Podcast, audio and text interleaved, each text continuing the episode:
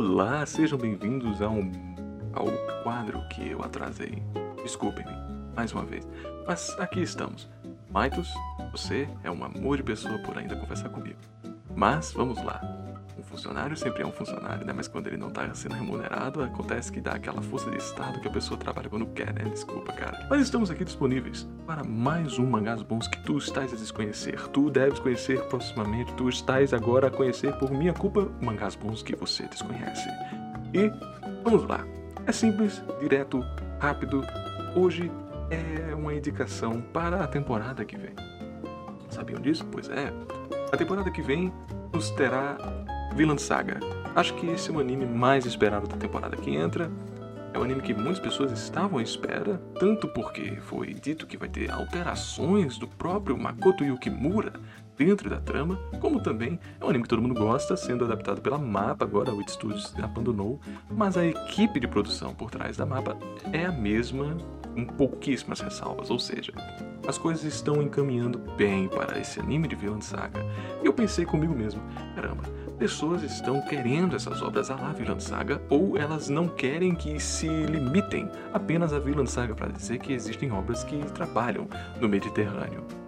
Ou seja, estou aqui para comentar de obras que trabalham esse mundo histórico, que não são Jidaigekis, que não são samurais, né, mushas, e sim aquela turma do zaralho que matou, chancelou e povoou muito, muito, muito aquele mundo mediterrâneo. E vamos lá!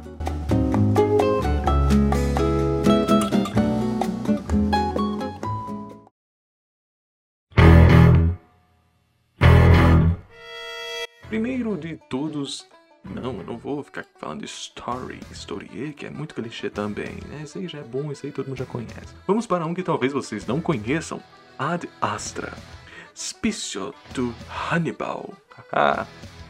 Basicamente, história, né? Vocês vão estar diante de um mangá que gosta de romantizar, não vou dizer essa palavra, né? Mas faz todo o valor narrativo em construção da história inicial de Hannibal, um dos maiores uh, antagônicos ao Império Romano, e Espício, né? Junto a eles. Dois que estão há muito tempo canonizados na parte africana do Mediterrâneo e que é de enorme importância para a perpetuação romana. Como nós sabemos, muitos dos nossos grandes ícones do mundo são grandes por causa dos seus adversários. Olha só, eu aprendi isso com o futebol. Eu não vou nem dar detalhes aqui, né? Mas enfim. Quando você está diante de uma obra que faz com que você entenda um pedaço do que foi um grande inimigo para o Império Romano, você também sabe o porquê que ele era um grande inimigo do Império Romano. Existe todo um, todo um valor narrativo dos vencedores, que são os romanos. Mas você também já parou para pensar qual é a perspectiva de um japonês, vamos dizer assim, a um estudo de caso ao Mediterrâneo dos perdedores? Bem, é bem interessante. Eu vou ser sincero, eu não esperava muito desse mangá. E ele entregou algo modesto, ele entregou uma história simples, mas não vou dizer simplória. Ela é bem encaixada, vamos dizer. Eu não tenho tanto conhecimento assim por parte de Hannibal e de Spício.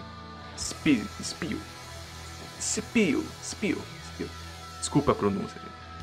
Mas eu posso dizer que foi um mangá que eu gostei de acompanhar. São 13 volumes fechados, a obra está concluída e eu não tenho problema de dizer aqui. Você talvez vá gostar também pela parte da arte, sim, porque é uma boa, uma obra bem quadrinizada. É uma obra que trabalha bem o seu recurso visual.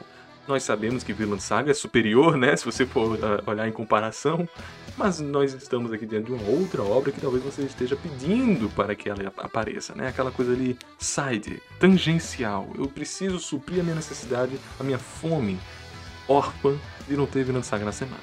Então, enquanto isso, você vai pincelando as leituras de Ad Astra, por que não, né? Mangá bem interessante, 13 voluminhos, uma porradaria sanguinolenta também, não vale, não vale esquecer isso, e que vale agradar.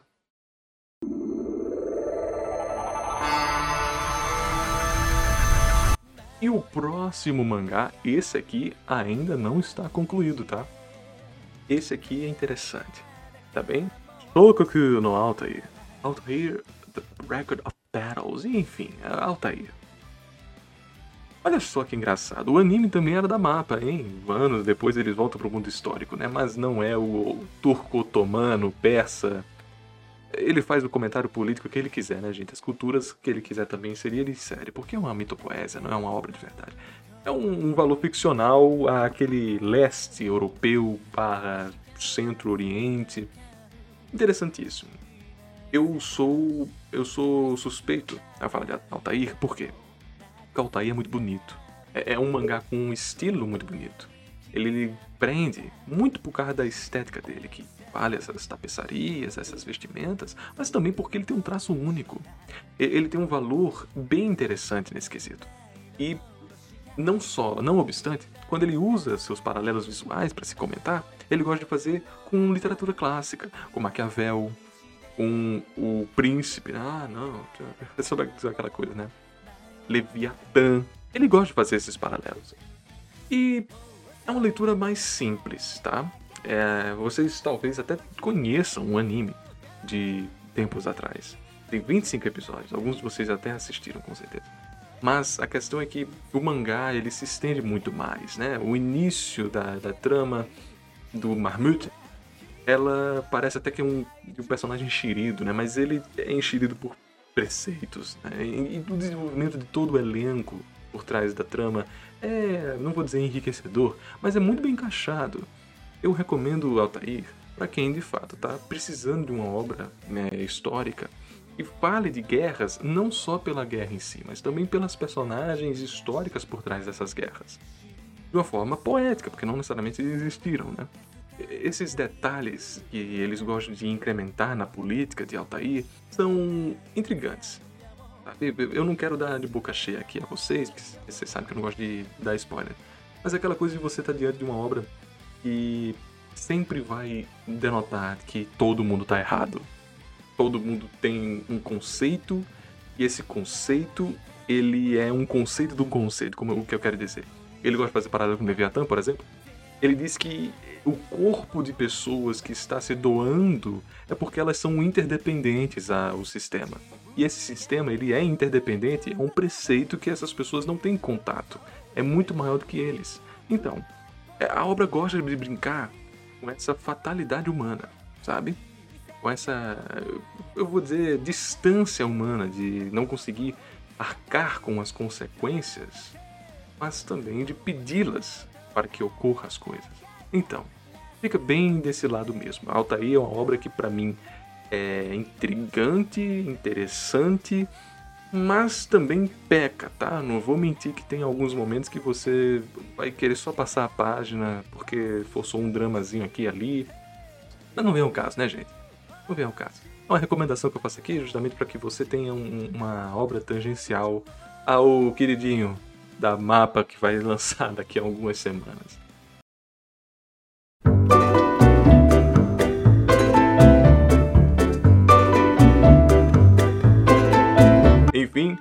espero que vocês tenham gostado da minha apresentação aqui, das minhas recomendações.